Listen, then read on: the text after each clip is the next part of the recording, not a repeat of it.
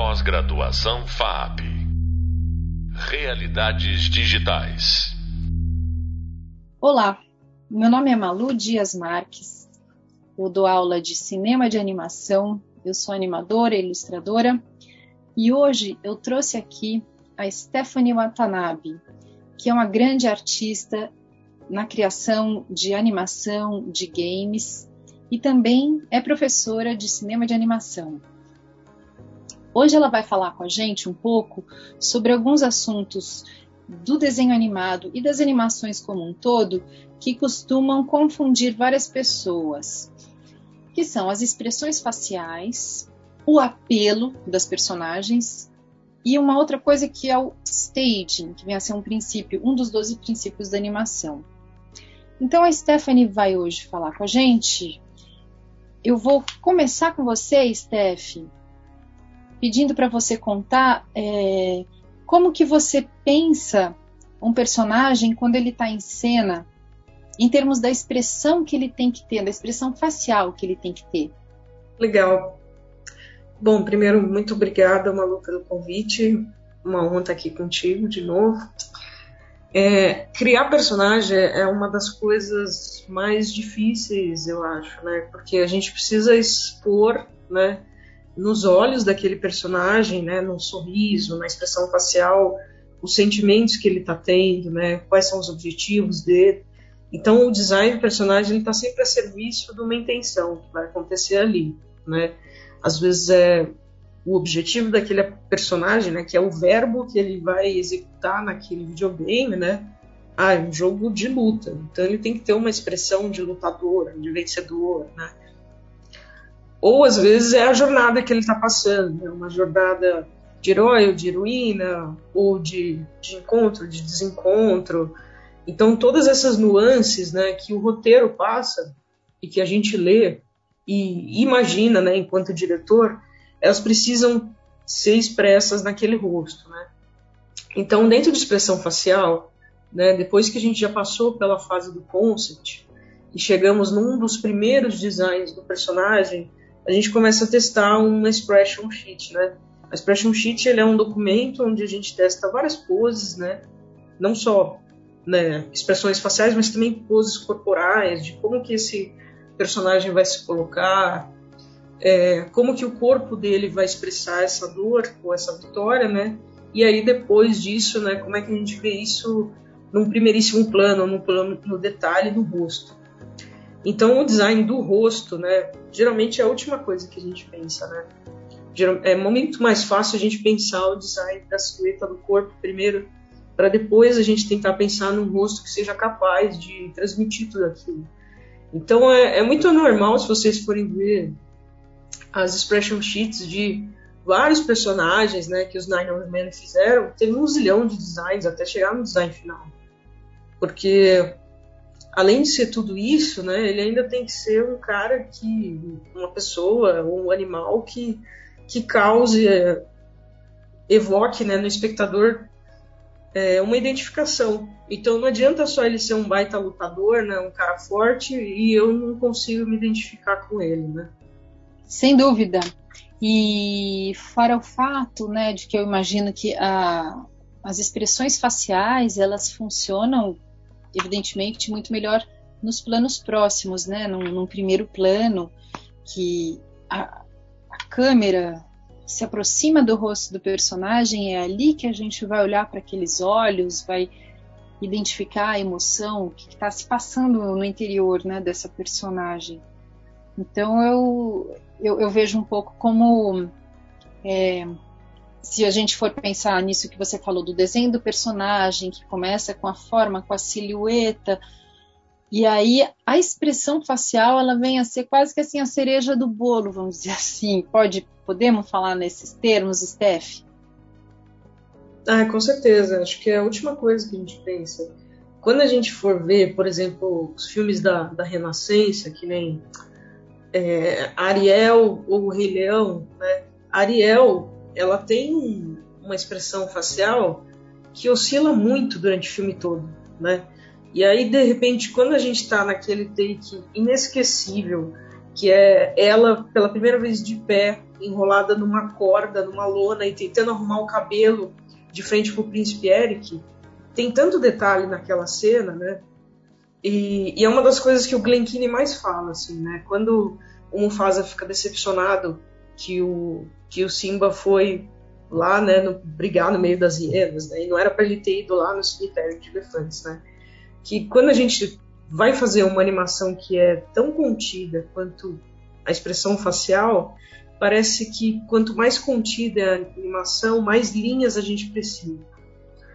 Então, nesses planos super próximos, tem diversas linhas em volta dos olhos, né, mostrando como o olho prega quando a gente ele se espreme, né, quando a gente está em algum sentimento. Na hora que tem um sorriso ou uma tristeza, vai puxar ali um bigode chinês ou uma covinha. Então, às vezes, certas, certos músculos que não estavam previstos no próprio design do personagem, eles começam a aflorar por conta desse primeiríssimo plano, né?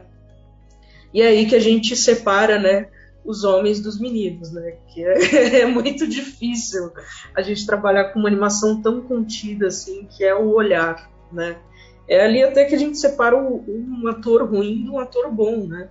Quando o ator ele não fala nada, às vezes ele nem se mexe muito, mas no olhar você sente o que, que ele está sentindo, né? É isso que a gente tem que tentar passar o tempo todo, né? O nosso lado meio ator ali. Né? Perfeitamente. Enquanto você falava, eu estava pensando justamente nesses personagens que a gente assiste e que eles são marcantes por si só, né? Você, eles têm vida própria. Até estava me lembrando outra hora da da Madame Medusa no Bernardo e Bianca, né, que se houvesse um Oscar para personagem de animação seria ela. E aquela gama de expressões, aquele exagero, você sente que ela é uma mulher flácida, às vezes até o cheiro dela vem assim, um cheiro de perfume ruim, não sei. Mas... Agora, Steph, uma coisa que, eu, que me pega, assim, que eu acho engraçada, é são personagens que não têm o olho, que a gente não vê o olho, porque os olhos são essa janela que vai demonstrar pra gente quais são as expressões todas. Mas, por exemplo, se, se a gente pega o, o Mr. Magoo, ele é um personagem tão engraçado e ele praticamente não muda a expressão. Ele fala o tempo inteiro, mas você não vê os olhos.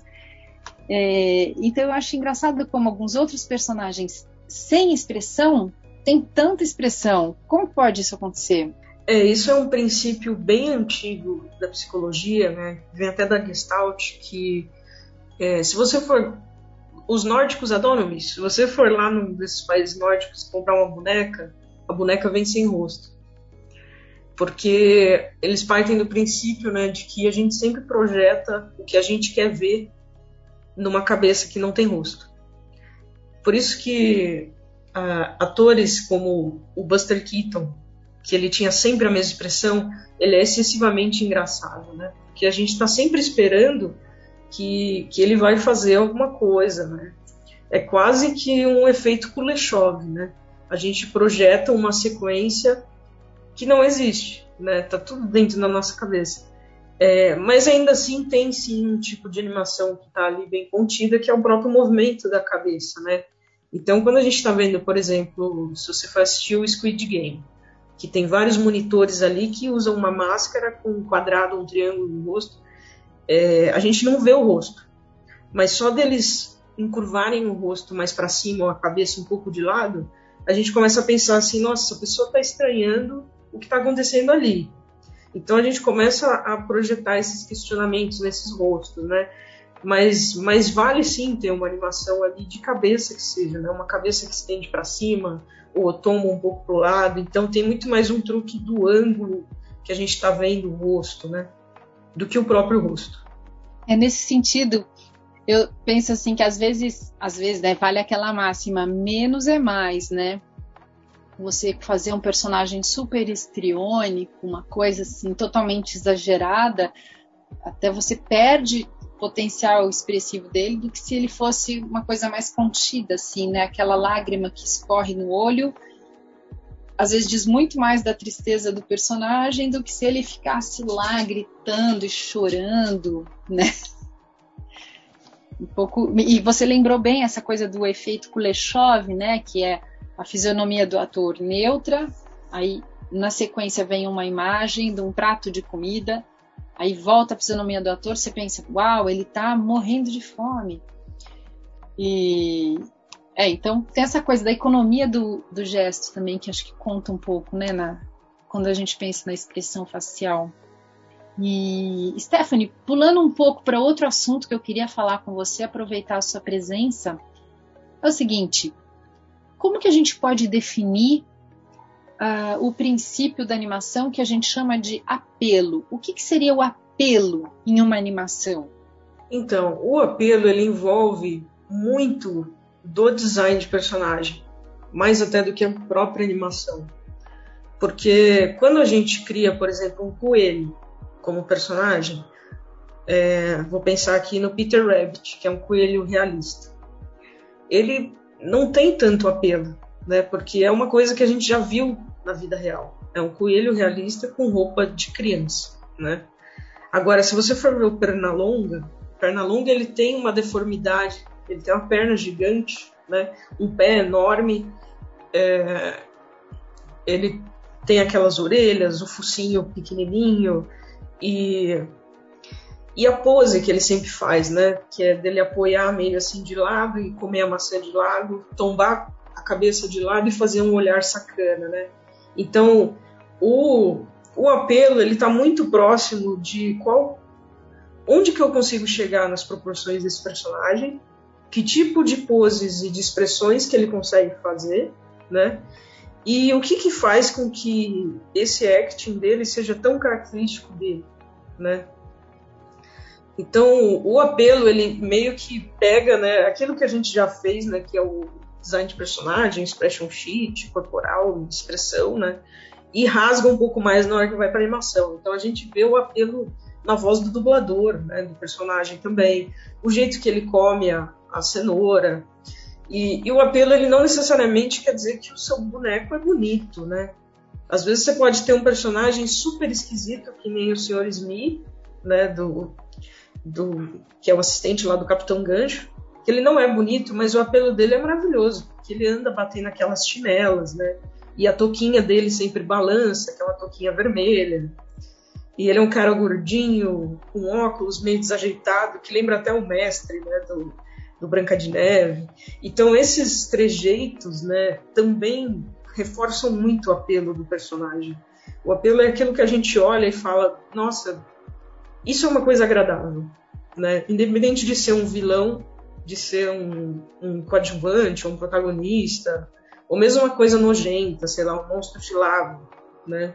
Mas, sei lá, o um monstro de lava da, da, da Pixar, né? Mas mesmo assim a gente olha e fala, caramba, está me atraindo os olhos e me criando uma curiosidade. Eu quero ver aonde isso vai me levar. Ah, sensacional. É, apelo, né, do verbo chamar, né, em latim, apel, apelar. Então tem tudo a ver aquilo que e, eu acho que isso tem a ver um pouco, Steph, com a capacidade que ele tem de ser convincente, né? O apelo que você acredita naquele personagem, né? E pelo que você falou, eu acho que é assim, é um, um misto de da fisionomia do personagem, aquilo que você criou lá desde o início, com isso que você estava dizendo agora dos os trejeitos, os cacuetes, alguma coisa meio desengonçada que ele possa ter, né? E, e, é muito legal que os personagens malvados também têm isso super forte. Aliás, tem personagens malvados. Eu acho que é mais interessante até a gente observar isso nos personagens maus, né? Porque os bons, sei lá, você pega uma Cinderela, tal, tem aquele apelo do, do delicado, da beleza é, clássica, né? Mas se você pega a, a mãe das das irmãzinhas lá da Cinderela, aquela mulher é sensacional, ela tem umas mãos que comunicam, assim, ela faz todo um, um teatro assim com a mão, uma, uma olhada assim para o lado, que é sensacional também, que eu, eu acho que faz parte desse apelo da personagem, né? Um olhar maldoso. Você acredita que aquela mulher não pode ser boa, né? Então, Acho que esse, esse, esse jeito de você desenhar e animar o boneco de maneira a que ele conte a sua história ali através daquela expressão, né? E, e aí a gente tem um outro tema que, assim, muitas vezes a gente pode até confundir com, o, com a questão do, do apelo, que é algo que nós chamamos de staging. Qual seria uma boa expressão em português para o staging? Stage é palco, né? O que, que seria isso? E como que a gente pode conseguir fazer, Steph, um, um bom staging para o nosso personagem, para nossa cena? É, eu acho que se a gente usasse, sei lá, a expressão mise-en-scène faz sentido. Tem gente que traduz para o português para encenação, mas não é. É muito mais próximo de diagramação. Então, o staging ele tem muito mais a ver com o mundo gráfico. Assim. Pensa no palco ou na câmera como um quadro de um quadrinho, né? Ou de um pôster, ou de uma ilustração. Onde é que eu vou encaixar aquela árvore? Onde é que eu vou encaixar aquela montanha? É, qual o espaço que o meu personagem vai poder andar para ele estar tá bem diagramado ali, né? E que tipo de espaço ele preenche que o outro personagem não consegue preencher. Então, voltando lá pro, pro capitão, né? O capitão Gancho ele é super expansivo né? Então ele anda com o braço aberto, ele tem uma capa, ele tem um chapéu. Então ele preenche o staging de uma maneira super flutuante, assim, exagerada, né? Enquanto o Sr. Smith, ele é bem contido, né? E ele anda naqueles passinhos curtinhos, né? De chinelinho, para lá e para cá. Então o espaço do staging do próprio Sr. Smith é muito mais contido. Agora, tem gente que usa também o staging né, como uma sinalização do próprio acting. Por isso que é, muita gente até confunde essas expressões, né? Acting, apelo, staging, expressão. Porque, por exemplo, se você for ver o, de novo o Pernalonga, o Pernalonga ele deita, né, na horizontal, se apoia no cotovelo, come a cenoura do lado da toca dele. Então ele preenche o cenário quase que sozinho, né? Esse staging dele é muito absurdo, né? E ele usa aquelas luvas, né? Que são as luvas do, do entretenimento, né? Dos jograis que apresentavam aquelas coisas. Então ele é o dono do programa dele. Então quando vem o caçador, o caçador ele fica ofuscado perante o staging do, do Pernalonga, né? E isso é até bem interessante quando a gente vê o Hércules também, né? O Hércules, no, no, nos primeiros momentos do filme, ali, né? É, quando a gente pensa esse, esse lance da composição da cena, né? É, o Hércules ele é um cara muito tímido, né? Ele é todo todo travado ali, pequeno, desproporcional, né? Depois que ele se torna o herói e que ele derrota a Hydra, que a gente já está exatamente na metade do filme para frente, ele já ocupa uma composição na cena completamente diferente, né? Ele já é um cara que começa a andar com o peito inchado, assim, né? Ele sabe que ele é famoso, né? Ele só vai se fechar mais perto da Meg, né? Mas tem essas coisas, né? É diferente, por exemplo, do apelo e do staging do Aladdin, que desde o começo ele já é um malandro. Ele flutua pela composição quase que de uma maneira mágica, né? O fato dele ter ganhado um, um tapete mágico é só uma extensão do poder que ele já tinha em tela, né? Ele é uma criatura assim que o tempo todo a gente quer saber o que, que ele vai inventar agora para enganar a gente, né? É, eu acho isso muito legal, porque no final das contas a gente pode até tentar ficar entendendo conceitualmente as diferenças entre o apelo, o staging, mas tudo isso funciona tudo junto, né? Não tem como dissociar a figura do personagem com a, a mise-en-scène, que, que é quando ele está lá atuando, com a composição, né? Imagino que quando você fala aí, eu adorei que você disse isso, né? Que o, o staging tem muito mais a ver com essa composição gráfica do quadro, né? Que é você entender o campo cinematográfico como o espaço da cena e, e, e entender qual que é a marcação, quase como no teatro, né? Assim, ele entra por aqui, olha para lá, no plano seguinte o personagem olha para cá, e tudo isso tem que servir para orientar a, a percepção do, do, espectador, né? Em relação a. É, porque o, o, a gente não pode deixar de considerar o espectador como alguém que está é, assimilando ou não aquilo lá, né? É muito comum a gente que é professora e que fica avaliando os trabalhos dos alunos, é muito comum a gente se perder no meio do filme, né? E não entender por que, que o personagem olhou para um lado quando na nossa cabeça estava entendido uma certa geografia, né? Que, que o aluno vai lá e ignora e subverte, né? De certa maneira. É, então, é, então acho que é um pouco isso, né, Steph? Não, a gente não pensa as coisas quando a gente volta aos 12 princípios da animação lá para trás, a gente não não é que nós pensemos esses princípios de uma maneira estancada, cada um tá numa gavetinha. Na verdade, tá tudo lá para a gente observar, né? E, e experimentar também. Né? Não sei se você concorda, né? Porque você tá o tempo inteiro também, como, como eu, assistindo, avaliando, falando para o aluno ir em frente naquele projeto? O que, que você acha? É, eu acho que tudo é uma questão de experimentação. Né? Às vezes a gente fica muito preso na planta baixa, né, como se o filme fosse 3D. Né? Mas se o filme for 2D, ou mesmo se ele for 3D, às vezes naquele momento é mais interessante que o faz mais sentido né, para o nosso público ocidental que o personagem vai embora pela esquerda. E aí, às vezes, o diretor fala assim: não, mas a porta fica para lá. Poxa, então quebra o eixo. Quebra o eixo, só para a gente ver ele indo na tela para a esquerda. Porque esse, essa, essa ideia de que ah, o Simba foi embora e foi para a direita, né, para o deserto lá. Quando ele volta para casa, ele tem que voltar para a esquerda. Não importa se a África é do tamanho do planeta, né? Na câmera eu preciso enxergar esses ângulos acontecendo, né? E aí, né, falando disso de marcação, você tinha comentado, acho que foi no outro podcast sobre a Medusa, e a Medusa, ela tem uma casa, né, que é dela, né, e que ela é a rainha da casa, né, ela manda nos crocodilos, ela, ela é tudo ali, né. Então o par romântico dela é quase que um serviçal para ela, né, ele não serve para nada. Então, no momento onde ela descobre que a, que a menina não fez nada, ela entra no quarto, bater na porta, ela precisa preencher aquele quarto.